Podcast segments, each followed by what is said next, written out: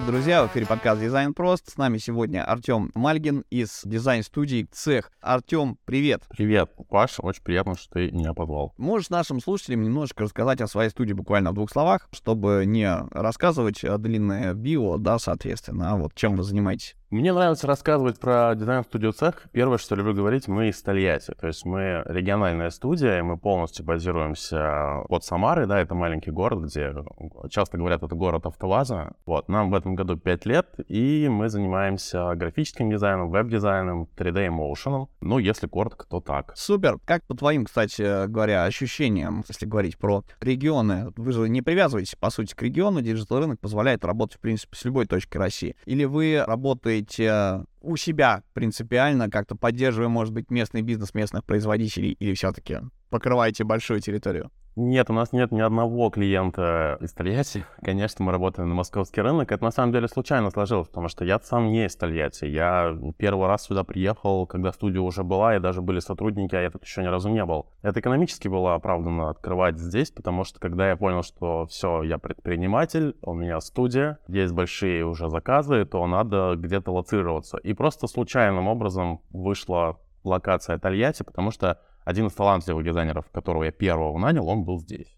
Он подтянул второго, потом третьего, потом пятого, и вот мы здесь. Не, у нас никогда не было клиентов из Тольятти или из области, это всегда была Москва, просто я могу сказать, что стало легче работать из Тольятти, потому что после пандемии всем не нужны вот эти пафосные встречи, где ты приходишь с красивой презентацией, вы начинаете общаться, рассказывать, какие вы крутые, а сейчас это все Zoom, 45 минут, на следующий день вам уже в ЭДО присылают договор, вы его быстренько подписываете, и еще через день начинаете работать. Поэтому в этом плане пандемия только помогла работать хоть с кем, хоть из э, какой компании, и, и даже летать никуда не нужно. Все через Zoom. Вот, э, друзья, собственно, кто жалуется на то, что тусуемся в маленьком городе, и здесь э, как бы не очень здорово все, welcome, ломитесь, что называется, у вас неограниченные возможности по географии работы. Ну, не ограниченные, имеется в виду в, в, в рамках границ государственных. Да. Окей, тогда у меня к тебе следующий вопрос, раз мы эту тему немножечко так помянули, около нее прошлись. Легкий флер санкций, работа по зарубежке возник, и, собственно, была упомянута пандемия, но пандемия — это, как оказалось, не самое страшное, что может произойти. Лучшие времена в жизни. Да, и прошлый год показал, что на рынке очень много контор просто закрылось, развалилось как Битлз, бойс-бенда больше нет, а у кого-то ушли заказчики, кто-то там выживает на подножном корме, а кто-то, наоборот, замечательно и классно себя чувствует. И вот это всегда интересно послушать, потому что люди не могут сказать, а почему они выжили, и у них все хорошо, или почему у них все плохо. А, то есть вот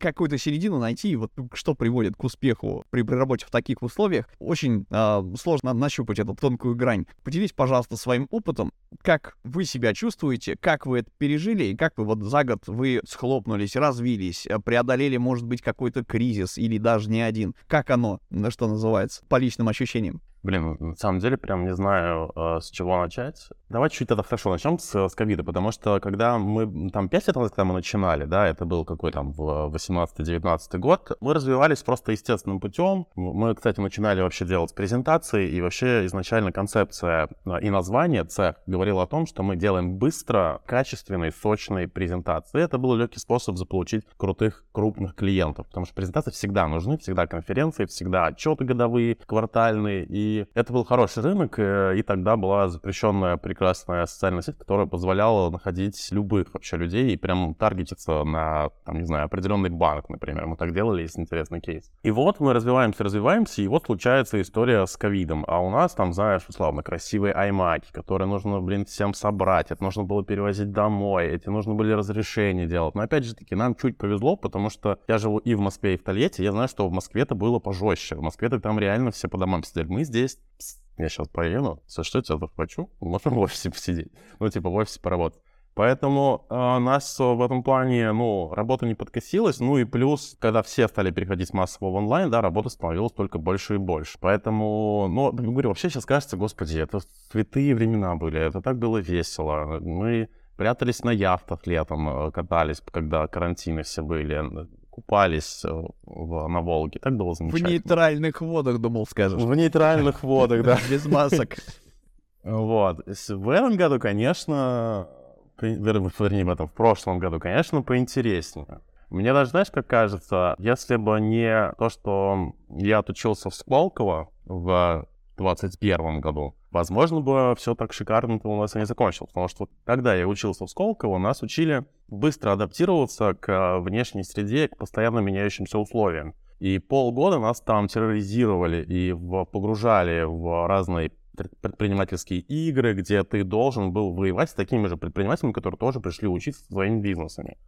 И, собственно, когда случилось то, что случилось в феврале, э, ну, безусловно, мы все сжались. Ну, сжались, в смысле, такие, сгруппировались такие, а что же делать? И вот ты говоришь, почему мы выжили, мне кажется, самый, э, вернее, не то, что почему выжили, почему не пострадали, потому что мы сразу сделали фокус на то, что, окей, часть клиентов стали отваливаться, часть проектов сказали так, мы просто на паузе и просто пока помолчим месяцок. А, а у тебя штат из людей. И мы решили, что окей, мы будем поддерживать эмоциональное здоровое состояние команды, Иначе, ну вот если команда сейчас не будет верить в АЦФ и что мы справимся с этим, тогда, ну, все развалится. Тогда все разъедутся, и как бы я вообще не понимаю, как люди строят бизнес весь на удаленке, а, потому что я вообще, ну, только офис, только все вместе, только команда. И вот это решение очень сильно помогло, когда команда здорова, команда продуктивна, команда готова работать, а это типа у нас появился коуч, у нас появился психолог, который стал проводить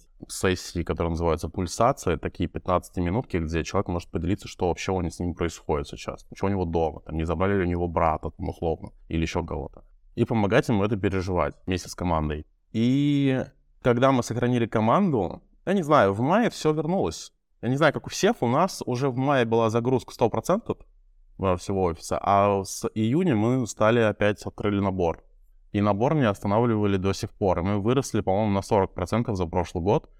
А поставили себе цели на этот год, что дойдем до определенной цифры и понимаем, что мы уже до нее доходим. А время апрель начала. Хорошая история на самом деле. То есть, э, в принципе, за счет того, что ты учился выживать в сложно изменяющихся условиях, хотя мне кажется, вот любой русский бизнес, как бы это, э, это уже на ДНК, да, ну, как-то а, как-то то одно, то другое, то третье, но вот люди как-то... Вот этот вопрос, наверное, именно как ты к этому относишься, потому что, вот не знаю, когда я даже, знаешь, на самом деле, вот сейчас знаешь вопрос, я начинаю вспоминать, и я такой, я не хочу это вспоминать, потому что это были... Ну, потому что у тебя сыпалось везде, у тебя клиент должен несколько миллионов, он говорит, Артем, нам, к сожалению, нужно будет дисконт и очень большой. Либо мы вообще не заплатим и будем судиться. А тут у тебя а, скоро Figma не будет работать, если вы будете оплачивать российскими картами. Тут сотрудник, я все, я собираю ведь, и ты такой, Окей. Ага, ну... еще, а, а, еще дома тебе говорят, что тебя сейчас уволят из семьи за непосещаемость, э, потому что ты эти пожары тушишь, бегаешь. Да-да-да, знакомо. Да, и, соответственно, вот тогда можно было сохранять спокойствие и просто окей, а, значит, скидку, ну, давайте поговорим, сколько вы готовы заплатить. Вот, поэтому а вот именно готовность к тому, чтобы, ну, не сойти с ума и не бросить все и сказать, я в Дубае, короче, пока. Ну, кому-то это было жизненно необходимо, я этих людей тоже понимаю, тех, кто поехали, потому что кукушку отрывало только в путь, серьезно. Кому я, собственно, рассказываю среди наших слушателей, э, тоже э, людям, что называется, в психическом плане досталось. А, окей, а, если говорить про опыт работы в зарубежке, у вас же есть опыт э, работы с зарубежными заказчиками, пока не закрыли те самые проклятые всеми метовские социальные сети, соответственно, запрещенные в РФ, признанные экстремистскими, преданные анафеме и так далее. А, вот, в принципе, можно было вполне себе любой маленькой или большой студии, специализирующейся на чем-то, у которой есть хороший процесс, у которой которых есть э, хорошая экспертиза, в сложные на нашем рынке времена, чтобы не было кассовых разрывов. Вот там 10 лет назад была, был популярный тренд э, зайти на какую-нибудь фриланс-биржу, завести себе ак, и, собственно, нацеплять себе заказов. Почему? Потому что вот всякие там, даже конкурсные истории, типа 99 Designs, например, вот, вот такая история была, да, когда тебе еще не гарантировано, а вот когда куда-то вписываешься, ты просто берешь 5 сотрудников, у тебя в 5 раз больше вариантов, ты вписываешься в этот конкурс, его выиграешь, потому что ну, у тебя ресурс, у тебя студия, у тебя специализация, да, и а, как бы вот можно было подаваться в бесконечное количество таких вещей. Многие студии вот это использовали как историю для того, чтобы, с одной стороны, команде не было скучно, а, да, с другой стороны, вот в межсезонье, когда нет клиентов, да, там, типа, Новый год и летние отпуска, а, вот, как бы, чтобы было чем платить. И это была нормальная история, как бы, да. А сейчас раз, и мы этой темы лишены. Вот, э, да, и работать еще с той стороны вроде как хотят, но не могут, потому что, опять же, как, как гонять бабло, а, как эти вот э, между струями э, дождя ходить и заключать договора. именно с, как с юрлицом со студией, потому что сейчас вот все, кто мелкий, извини, я такой свою, свое представление виднее, то вижу, просто из конторы кто-то берет, оформляется либо как самозанятый, либо как ИПшник, соответственно, идет на сервис типа Solar Staff а, для фрилансеров, да, и ты как фрилансер, как один человек, который отвечает за процесс, в котором куча народу на самом деле задействована, какие-то услуги оказываешь, как ты выводишь эти деньги, а, как ты за них отчитываешься, вот, то есть, но вот, вот это вот, оно неудобно и не всем подходит. Можешь немножечко вот про свой опыт рассказать? Как тебе работа с Забугорьем, э, так сказать, Ближним Дальем, и как, э, вот, есть ли возможность, как ты видишь, есть ли перспектива вообще, смысл смотреть сейчас туда или работать внутри, потому что внутри э, есть тоже те, кто выжил, пережил и хорошо себя чувствует. Я скажу очень популярную, как мне кажется, вещь, и вообще, возможно, даже хейта словлю, но э, это мое мнение, и на основании моих данных и данных, опять же таки, об данных э, каких-то других директоров дизайн-студий, потому что, на самом деле, рынок-то у нас не очень большой, мы все друг друга знаем, мы все общаемся. И моя история, она такая. В прошлом году, когда стало ясно, что, во-первых, какие-то уже имеющиеся контракты перестанут, ну, не смогут нам платить на наши российские счета, э, я поехал в Сербию, открыл там э, юрлицо, на которые мы перевели все, э, ну, те контракты, которые... Контракты, и два было, не так уж и много. Два контракта, которые нам начали платить туда. И они, в принципе, сказали, что, ребята, ну, нам с вами нравится работать, но мы как бы видим риски для нас. Нам как бы сейчас ну, вообще не кайф работать с э, такими ребятами, как вы. Вот. И в какой-то момент я так же, как и многие директора студий, такой, ну окей, давайте попробуем в той же запрещенной социальной сети поработать, поэкспериментировать на европейском э, рынке, на балканском рынке, на, э, на рынке Эмират, каком, господи, не рынке Эмират, а... Дубаи. Э, арабский рынок, да. Дубай, дубайский рынок. Вот. И в целом вот эти эксперименты с марта по середину лета показали, что в целом во-первых, это как будто бы совсем другой рынок а, с точки зрения а, понимания, ну, чем дизайн полезен бизнесу. То есть, мне кажется, в России уже это не нужно никому объяснять. У нас а, многие компании в целом дизайноцентричные. И, МТС, и Яндекс, и, ну, то есть, ладно, очень крупные игроки. Мы, собственно, с ними и работаем. И когда ты приходишь на новый рынок, и ты имеешь в портфолио уже Тинькофф, Альфу, ты как бы, блин, МТС, ты там и маркетинг делал, и ты там какие-то 3D-визуализации делал, T-Visual делал. И тут тебе приходит, и ты просто с позиции, ты в позиции школьника, который имеет охуенное портфолио, но ты приходишь в какую-то мелкую компанию, не знаю, в той же Сербии, и она такая, а я не понимаю, зачем вам это нужно? Нам это не надо. У нас вот так есть, и и нормально. А там, блядь, банковский сервис просто, я тебе, я тебе ужас. Ну, то есть, ладно. И в какой-то момент я, я такой думаю, а, ну вот, э, окей. Ну, значит, мы начинаем сначала, мы будем всем объяснять.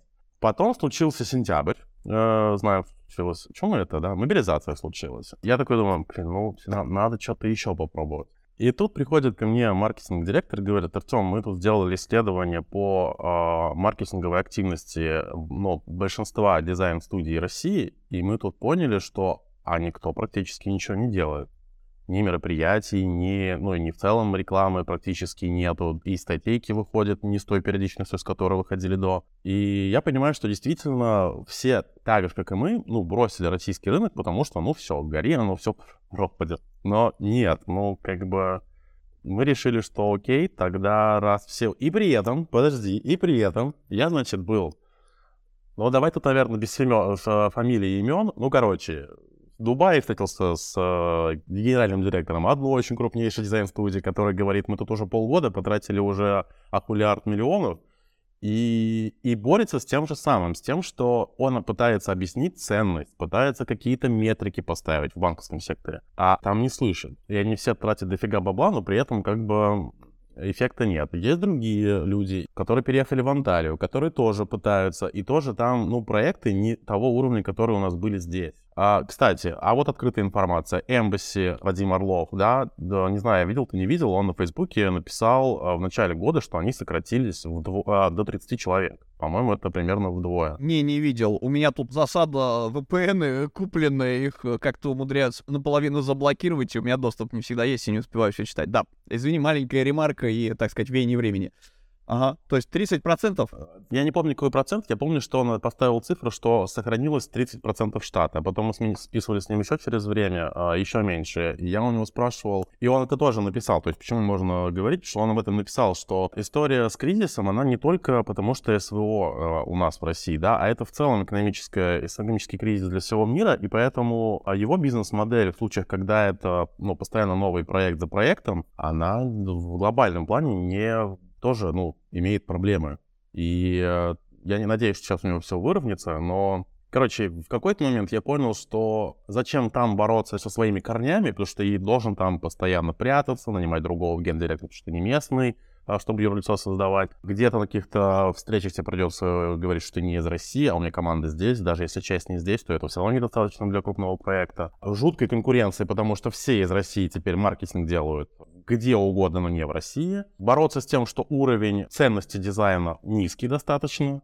А зачем? При условии, что сейчас у нас дай мне, вот дай ты мне 10 дизайнеров, а мы их завтра устроим классно. И будет же, ну, спроса сейчас намного а, больше, чем предложений на российском рынке. Слушай, ну э, здесь э, как бы речь-то про другое большинство людей, когда ты вот эти слова произносишь. Э, первое, знаешь, противоречие это типа ты дай бабла, я возьму 10 дизайнеров и любую задачу, значит, закрою. То есть тут вопрос ресурсодобытчества. У людей же есть, вот есть классные компетенции, я не, не спорю, да, есть люди, которые умеют очень хорошо адаптивно продавать, заворачивая свои ценности в понятные короткие абзацы, в какие-то фактоидные данные, в как бы те коммерческие предложения, которые любая компания воспримет. А, вот я не буду там про свои жалкие попытки что-то говорить, но даже при трудоустройстве, да, когда человек много-много лет а, не, не, не трудоустраивался, да, как бы ты теряешь немножечко, так сказать, отраслевую какую-то историю, тебе действительно нужно, вот как ты говоришь про западный рынок, на нашем рынке доказывать, что ты не верблюд, вообще кто-то такой, что ты делаешь. Иногда бывает сложно. Ты скидываешь коммерческое людям, у которых вроде как, ну, компания есть, э, бизнес есть, они э, какие-то проекты развивают, какие-то новые запускают, если говорить, там сейчас очень много проектов по импортозамещению, например, софта того же, и при этом у тебя там могут проходить ну, недели, если не месяцы, пока тебе ответят. Причем не факт, что тебе ответят, что там, чувак, нам это действительно надо. Да, то есть э, цепочки, мне кажется, вот то, то ли бюрократии развелось огромное количество, то ли у людей приоритеты другие, то ли э, там, ну, понятно, да, что всегда надо в себе причины искать, но, тем не менее, вот, вот этот вопрос сейчас, ты просто это озвучил, что, типа, дайте мне 10 дизайнеров, и я там переверну земной шар. А, вот. А, да, вопрос часто, вот, дайте ресурс. да, на этот ресурс у нас вот есть компетенции, которые мы закроем ваши задачи. Это вот да, прости такой мысли вслух. Но я именно про спрос имел в виду, что сейчас спрос, он очень высокий. Почему, мне кажется, еще а, сейчас тактически выгоднее работать на российском рынке? В связи с тем, что крупные компании, которые являются нашими заказчиками у основных, основных дизайн-студий, да, это крупные корпорации, компании какие-то с госучастием, какие-то без госучастия. Вот эти правила новые, которые сейчас повсеместно вводятся, а ты, наверное, и знаешь, это работают только в России, сотрудник должен быть. Если удаленка, то окей, но три дня в офисе. И, и не с данными. Да, и не с данными. И это все к чему приводит? К тому, что ну, часть сотрудников увольняется сами, либо их увольняют со временем, а работы становится еще больше для агентств, потому что HR-подразделения крупных компаний не в состоянии сейчас, тогда как мало специалистов, э, и теперь еще такие ограничения стоят, да, что только в офисе, только в России, то они идут в агентство. Я про это, про именно про спрос. Окей, с, так, с такой позиции более явно я тебя понял. Надеюсь, слушатели это тоже, вот, ты, так сказать, вы, выровнял уровень понимания. Окей, а, тогда если говорить про услуги, которые заказывают, да, то есть, в принципе, маленькие модульные команды, ну, как пророчили, если мы говорим про классический digital, про UI UX истории, да, про обслуживание продуктов, потому что студии, ну, как правило, да, студия может работать в режиме outsource production а, если она прям на чем-то специализируется. Вот вы, насколько я понимаю, у вас большой пул услуг. Э, это история про no-coding, про zero-coding, да, то есть когда вы занимаетесь там э, вебом, либо, ну, условно говоря, мобилками, без того, чтобы нанимать дикий штат разрабов, да, то есть берете готовую платформу, mm-hmm льете туда, и оно все кликается, работает э, и, и замечательно поддерживается. Насколько это перспективно, как э, сегмент рынка? И вопрос, а почему без кода именно подход? То есть э, задачи типовые или просто вот ну не требуется?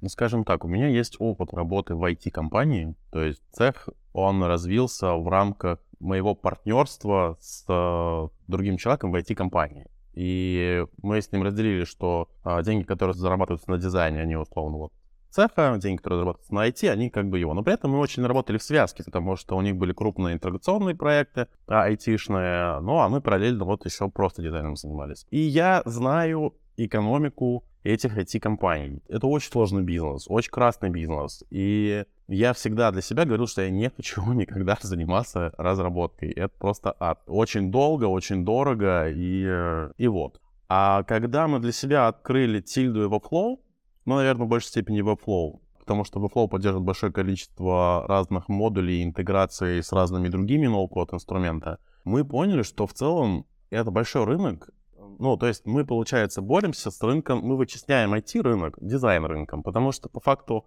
сейчас сделать крупный портал, да, кстати, мы даже делали портал для большой многостраничный, прям типа очень большой. На, на ноу-код системах можно делать очень большие проекты, э, не используя разработчиков, при этом делать их быстро, качественно, и никто в жизни не узнает, что он сделан на готовом каком-то э, инструменте-конструкторе.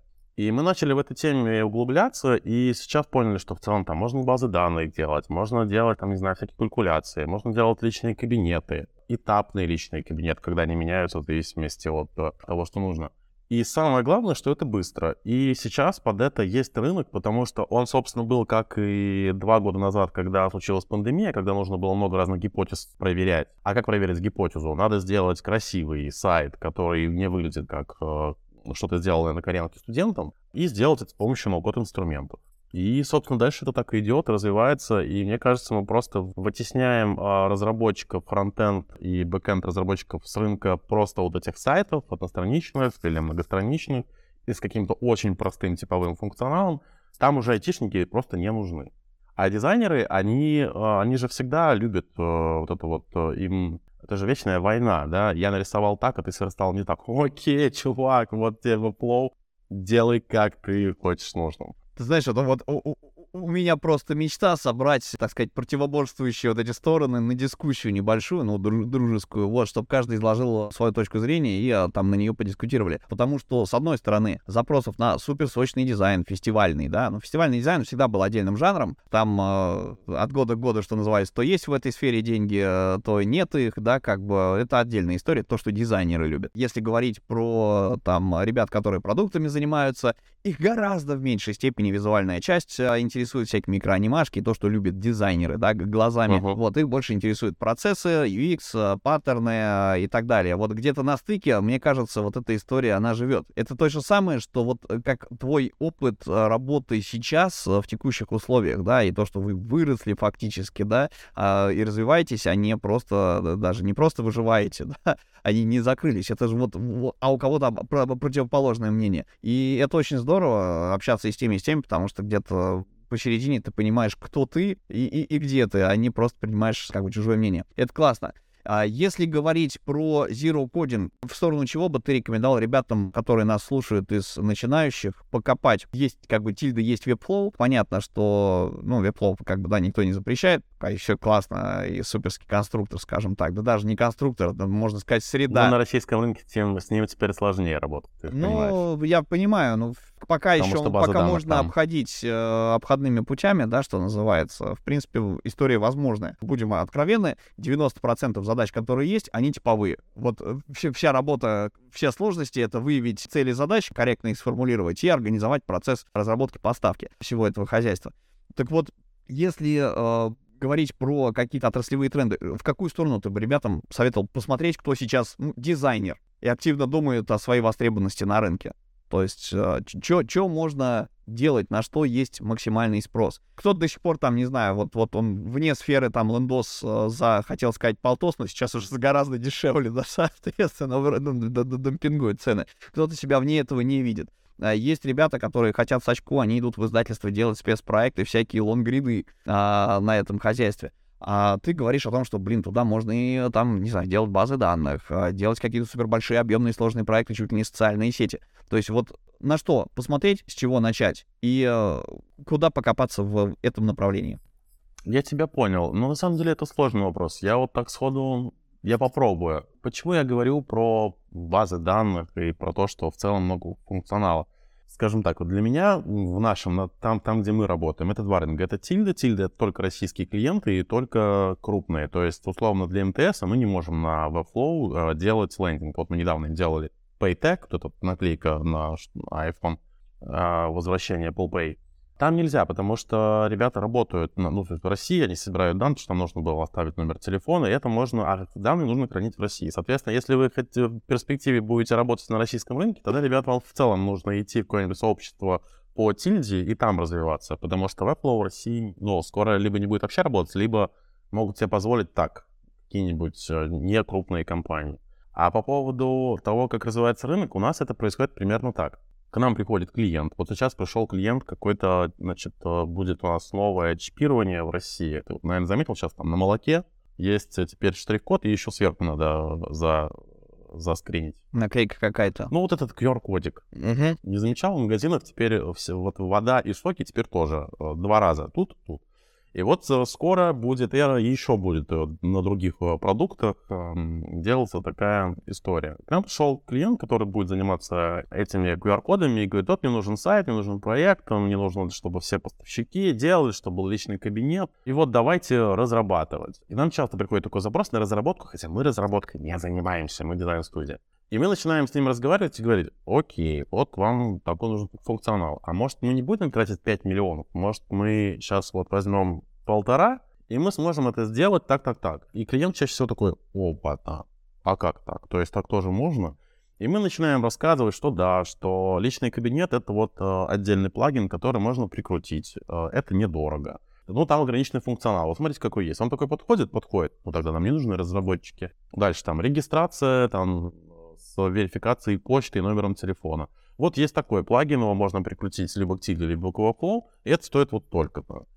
И тоже не нужно разрабатывать. То есть я тут не нет ответа, как именно конкретно нужно развиваться. Мы как бы сами просто идем в этот рынок, мы что-то читаем, изучаем и понимаем, что огромное количество запросов, которые раньше нужно было идти в какую-то веб-студию, да, или IT-компанию, чтобы тебе разрабатывало, сейчас это могут делать дизайнеры. И, ну, только такой совет. Есть университет Зарокодер, они, эти ребята мне очень нравятся. Они очень быстро все изучают, э, выкидывают на рынок э, и учат, и э, показывают, и кейсы записывают. Мне вот они очень нравятся. Я знаю, что в цехе многие их смотрят. То есть мы оттуда что-то тоже черпаем. То есть ты своих ребят туда тоже отправлял? А, кстати, да, ты прав. Это просто было давно. Когда они только стартовали, мы действительно, один из сотрудников хотел туда учиться. А сейчас, а, там, знаешь, как эта история, когда ты один раз отучился полный курс, у тебя вечный доступ к каким-то там новым материалам. Угу. И я вот знаю, что мы периодически, да, с ними это смотрим.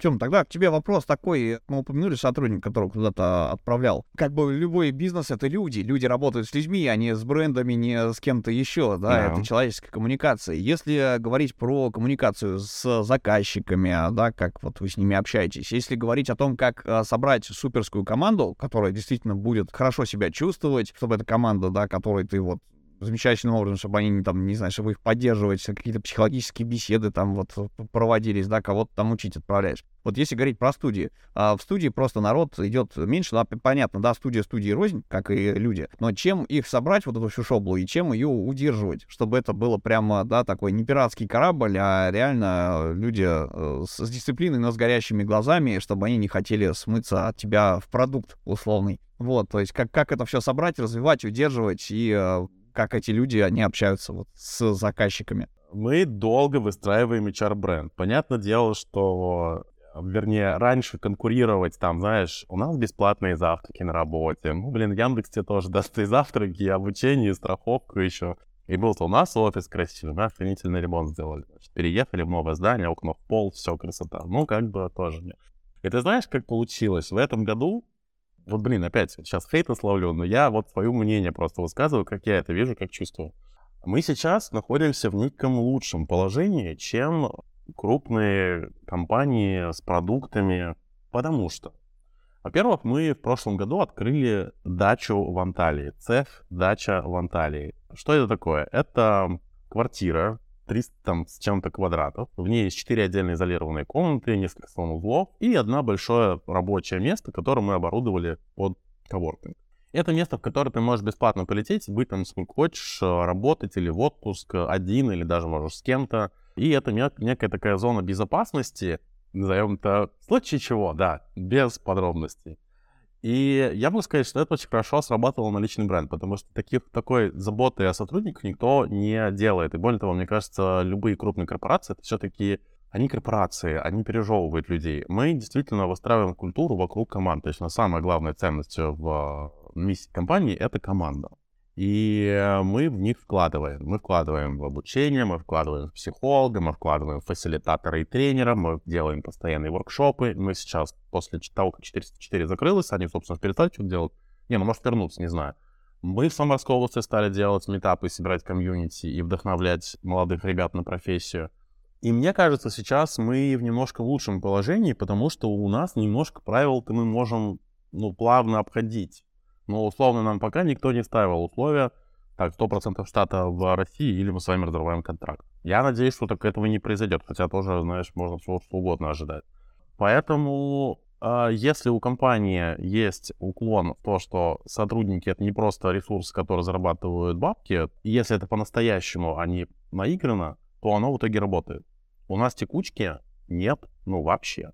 У нас и набор очень долгий, ну набор это, не знаю, это менее интересный, но он просто длинный, как и у всех. Сразу вопрос, а пенсионеров берете?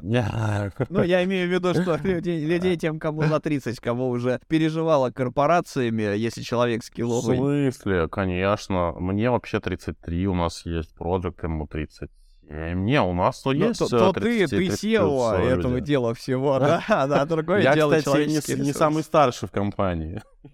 Нет, ну, безусловно, в этом тоже есть, конечно, проблема, но тоже отдельная тема. Когда человек с десятилетним опытом в дизайне приходит в портфолио, ты понимаешь, что это не наш уровень, и он не понимает, а, и он еще при этом хочет там 230, например, и ты такой, типа, ну, как объяснить, что, ну, нет.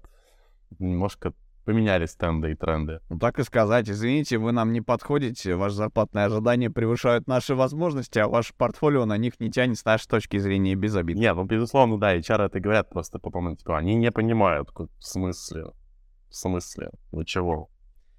Окей, а, с командой, мне кажется, просто сладкие шоколадные условия, все супер. А, мне вообще нравится, когда люди человечески относятся к другим людям, собственно, и это не просто винтики в их машине, а, да, как бы в бизнесе, а все-таки личности, а, которые требуют развития и внимания. А если говорить про коммуникацию с заказчиками, вот у тебя есть клиенты, а, собственно, как, кто и в каком формате с ними общается, потому что вначале ты уже сказал, что все привыкли к Zoom, это классно, вот, но, тем не менее, как с клиентами находить общий язык, понимать друг друга. Потому что если, опять же, говорить про не только больших, супер больших ребят, но и про ребят поменьше, вот ребят поменьше зачастую не обладают экспертизой общения со студией. Э, воспитываете ли вы их, проводите ли какие-нибудь там воркшопы, как это вот у нас модно было еще там 5 лет назад, условно. Или сейчас все уже настолько хорошо развились, что этого не возникает. То есть давайте немножечко про, про коммуникацию с клиентами. Да, давай. Мы на рынке очень сильно, как мне кажется, отличаемся от... Я это знаю не понаслышке, потому что топ-менеджеры нескольких банков мне это говорили лично, что с цехом проще общаться, потому что он ощущается как команда, которая внутренняя.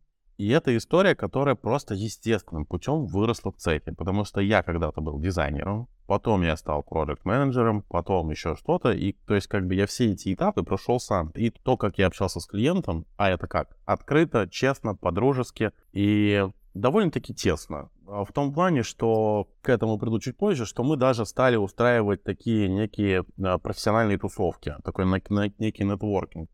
И эта история как с ростом цеха, она начала транслироваться среди команды. Я даже хочу об этом небольшую лекцию сделать, о том, как э, выстраивать отношения. Я пока не знаю, что там будет, все это напишу, но мне кажется, это надо все вот эти, э, весь этот опыт как-то в, в какие-то, знаешь, три пункта об этом, три пункта об этом рассказать, потому что в итоге ну, даже скажу, вот Даня из Уралсиба и команда, мы работаем над э, с отделом Уралсибанка, вот э, их фидбэк о том, что команда, как будто бы вот мы вместе работаем. А, это, говорю, неформальное общение, это частая коммуникация, чаще всего ежедневная, ну, хотя бы короткая, ну, для того, чтобы часто, чаще синхронизироваться, потому что чем чаще вы синхронизируетесь, тем меньше неожиданный результат может случиться, особенно в маркетинге, где меняется от текста до носителя все каждый день. Ну, то есть связи на уровне людей, а не на уровне компаний. Я это так называю. То есть мы с Даней общаемся на уровне людей, которые оба увлечены своей профессией, увлечены диджиталом, им кайфово. когда клиент стал замечать, что действительно у нас какой-то свой определенный цеховский вайб, мы стали их приглашать к нам, ну и рассказывать, как мы это делаем. То есть мы стали делать такие обучающие истории. То есть вот без шуток э, мы вместе с командой клиента собираемся вместе, берем нашего коуча-фасилитатора и вместе учимся, ну, как лучше коммуницировать, как преодолевать там недопонимания, конфликты. А при этом мы все еще потом тусим, потому что у нас э, в Тольятти, конечно, а, город маленький, неизвестный. У нас тут есть лес, самая широкая устье Волги, у нас и, есть яхты и, и, и такое. И автоваз. Ну, туда мы не ездим.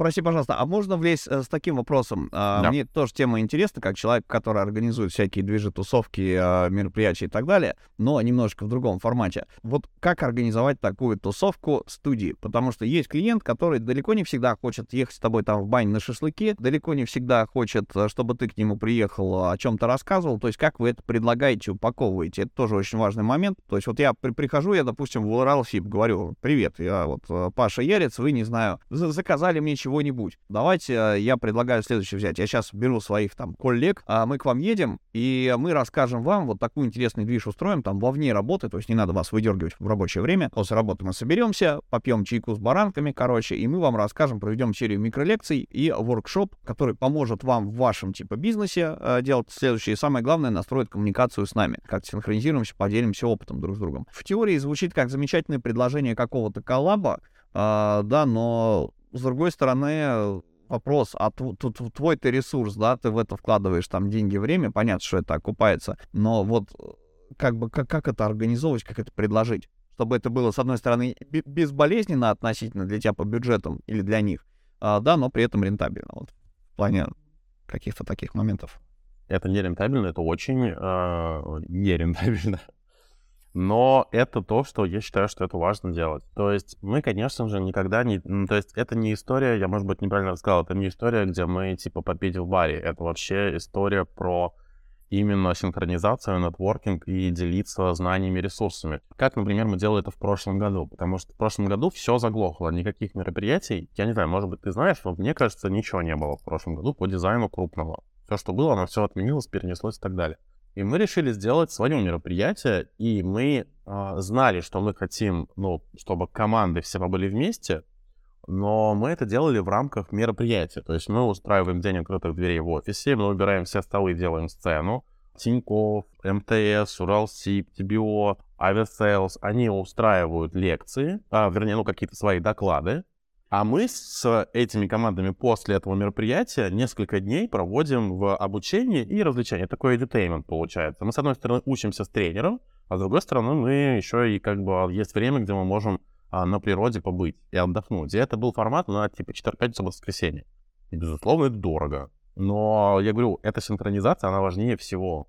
Потому что по факту если ты работаешь как просто подрядчик, который просто там какие-то картинки в регионе делает, ты становишься легко заменимым специалистом, потому что картинки может любой рисовать, а работать со смыслами, которые производит сама компания, и понимать их, и наперед даже мыслить, то поэтому сейчас уже зовут нас арт-директировать эту историю э, других внешних студий потому что мы в контексте того, что происходит, и очень плотном а, отношениях с а, заказчиком. Ну, не заказчиком, они заказчики, они партнеры. Партнеры, я не знаю как. Мы их внутренняя команда на удаленке. Это просто другой уровень коммуникации, который помогает и бизнесу, и нам.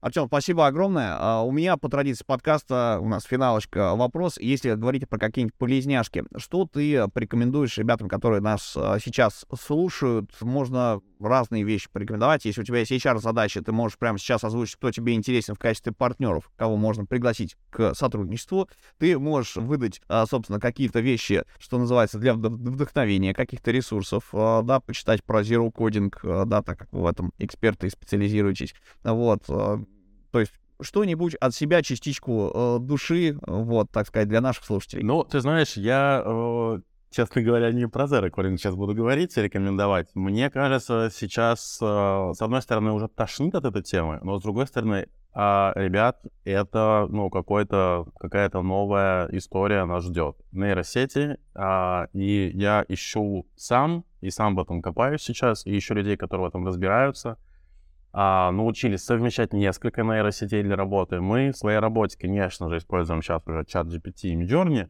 но как будто бы этого недостаточно. Я мониторю, смотрю, что еще можно, какие коллаборации можно строить в текущей работе, как это можно применить сейчас.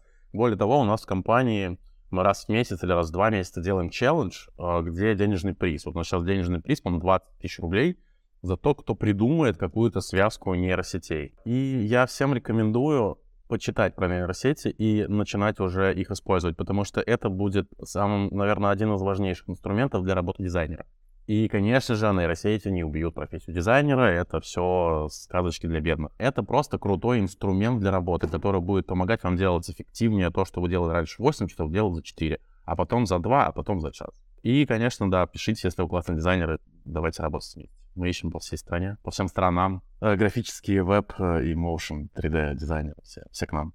Спасибо большое Артему, что э, он к нам пришел. С вами были Павел Ярец и Артем Мальгин из цеха, собственно, да, его SEO. Друзья, я думаю, что Артему, если у вас есть к нему вопросы, мы оставим на него ссылочку и на цех, и можно будет с ним связаться, ну, поконтактировать как-то с цехом, предложить, может быть, свои услуги или просто душевно, по-человечески чего-нибудь спросить. Всем любви, добра, творческих успехов и до новых встреч. Пока-пока. Пока. -пока. Пока.